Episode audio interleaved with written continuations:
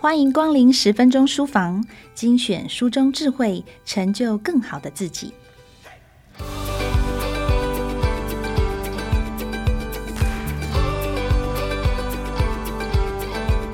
回想一下，什么样的情况你会提出疑问呢？比方说是想确认自己是不是真的理解，或是想要知道别人内心的想法或意愿，还是希望找到自己与他人之间的共识呢？不同的提问类型每天出现在我们的日常生活中，我们也都曾经因为不同的事情或情境而提问过。但是，你觉得问出好问题容易吗？拥有科学教育博士背景，带领教师共同备课社群有多年经验的蓝伟莹老师说：“提问会改变人们聚焦的重点，为相同的情境带来不同讨论与切入点。”让问题有了不同的可能与想象。对父母或老师等教育工作者来说，如何透过提问让学习这件事能在孩子身上顺利的被诱发出来，绝对是值得不断琢磨与精进的能力。伟英老师担任体制内教师超过二十四年。如今更是经常进入各县市的不同学校、不同班级，近距离观察师生之间、老师跟老师之间、老师跟校长之间的对话。对于提问这件事，有深刻的思考与体悟。他说：“当我们碰到难关时，我们首先要找的并不是答案，而是自己在这件事情上碰到了什么问题。”多数人的盲点是，以为找到答案是最重要的事情，却忽略了厘清事情的真正样貌。事实上，如果我们能在急着找答案之前，先厘清问题，就更有机会让我们解决对的问题，拟定有效的行动策略。现在就让我们把要解决的问题设定在如何让孩子学会这件事情上。那么，上课之前的备课、课堂中的教学、上课之后的评量，正是走一趟解决问题的历程。以下就来听听伟英老师从解决问题的三阶段出发，引导大家思考如何透过我们的提问思路，让孩子的学习顺利发生。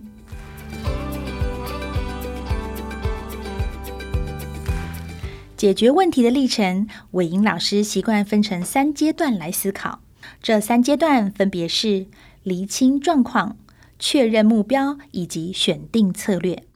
这三个阶段都有不同的功能，环环相扣，相互影响。首先，厘清状况的功能是盘点相关讯息，包括什么时间点发生，有哪些人涉入其中，发生了什么事等等，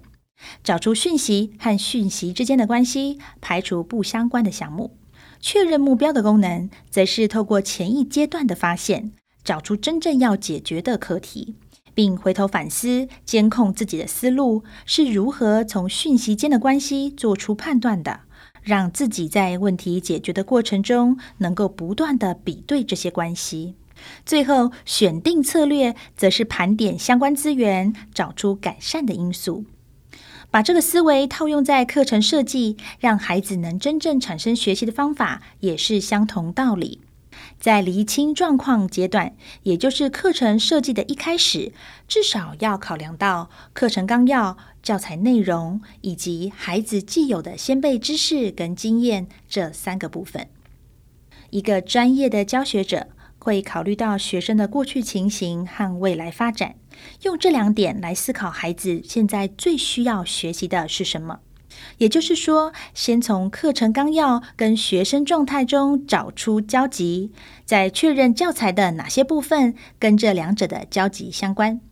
这个历程包括了资料的搜集、觉察现况、资料比对与分析，并透过相关资料之间的关系论述，统整出需要放入学习的部分。到了第二个确认目标阶段，为了避免课程只是零碎的片段，所以教学者要把学习内容必须出现在同一次教学里的这个意义找出来。首先，教师必须回头后设思考，了解自己如何觉察、思考资料间的关系。这样的关系正反映出教师如何运用专业进行探究。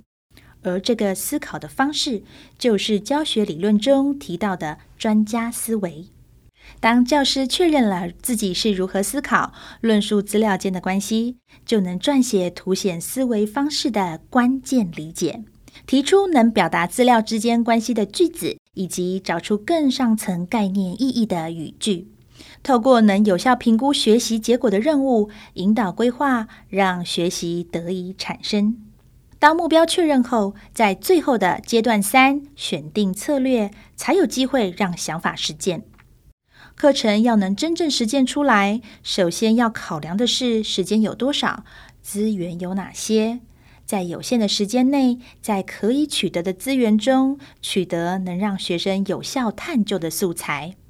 同时还要将可以产生关键理解的情境安排成有效的教学活动，透过提问设计，引导学生产生专家思维的思考历程，最后才能透过表现任务。用合适的评量来评估学生学习的结果。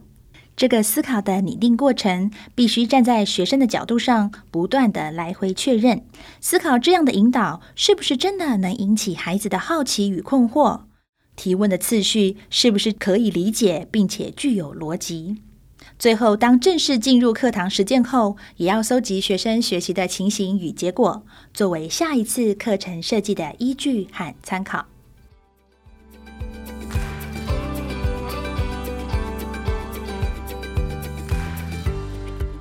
以上的厘清现况、确认目标、选定策略三阶段，是伟英老师陪伴许多现场老师厘清课程设计的基本心法。但套用在一般人面对的解决问题历程，也同样适用。他衷心认为，学校教师必须是一个提问的专家。好的课程与教学设计可以让学生学习到知识跟概念，但只有透过好的提问，才有机会引出真实的探究历程，让学生成为问题的解决者，更能透过老师的不断示范，耳濡目染，逐渐成为优秀的提问者。以上内容出自《提问力实践指南》，作者为蓝伟莹，由亲子天下出版。想要知道更多有关提问三阶段的实际运用，以及想要了解更多有关提问设计历程背后的理论背景，欢迎前往亲子天下 Podcast 好书专卖店，搜寻《提问力探究与实作双书套组》，跟随作者多年的提问经验与体悟，让提问成就更好的自己。除了今天介绍的好书外，十分钟书房过往为大家朗读过的好书书籍连结都在节目资讯栏里。